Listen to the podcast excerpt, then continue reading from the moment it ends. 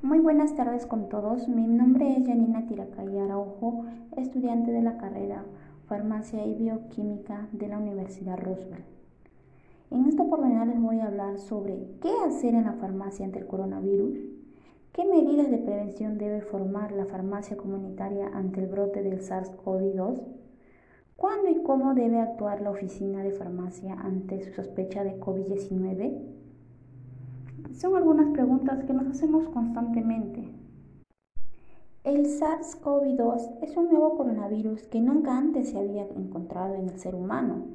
El coronavirus son una familia de virus que pueden provocar afecciones como son los resfriados comunes. El SARS-2 pertenece a esta familia de virus, pero en su caso reviste más gravedad al provocar la enfermedad al que se llama COVID-19, caracterizada por fiebre, tos, dificultad para respirar y que puede llegar a provocar en los casos más graves síndrome respiratorio agudo, severo o neumonía. La farmacia se ha convertido en uno de los principales puntos de información para aquellas personas que tienen preocupaciones relacionadas con la salud o buscan información fiable. Ello, a su vez, puede conllevar la exposición del farmacéutico y la farmacia a este nuevo coronavirus, la que requiere una serie de prevenciones. Prevención desde la Oficina de Farmacia. La Federación Farmacéutica Internacional recuerda que al estar expuestos a la población en primera línea, los farmacéuticos también deben tomar medidas de precaución y protegerse.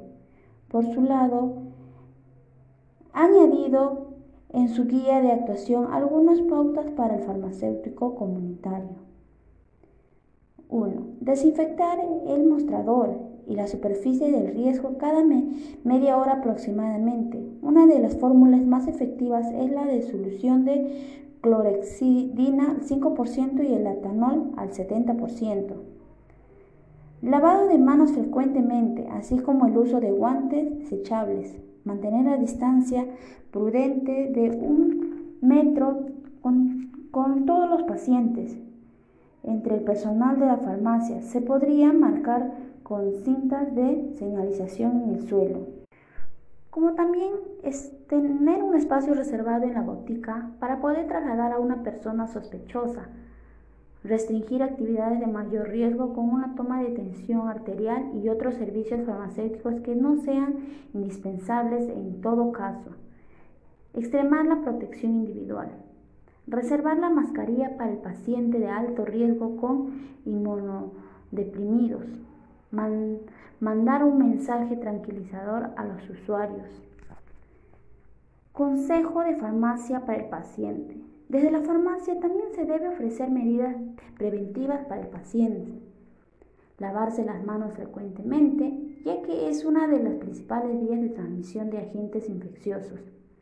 Taparse la boca y nariz al toser o estornudar con el codo o con un pañuelo. Acto seguido lavarse las manos con desinfectante de manos a base de alcohol y agua. Si hay síntomas respiratorios, evitar el contacto cercano con otras personas, un metro aproximadamente. Evitar asistir a grandes reuniones y concentraciones en espacios cerrados. Usar pañuelos desechables. Evitar toser o, evitar tocarse los ojos, la nariz o boca antes de lavarse las manos. Por otro lado, el Ministerio de Sanidad español ha compartido material divulgativo en su web, tanto para la población como para el personal sanitario. ¿Cuándo y cómo actuar? Es importante que las farmacias sigan las directrices y recomendaciones de las autoridades sanitarias publicadas en los documentos oficiales.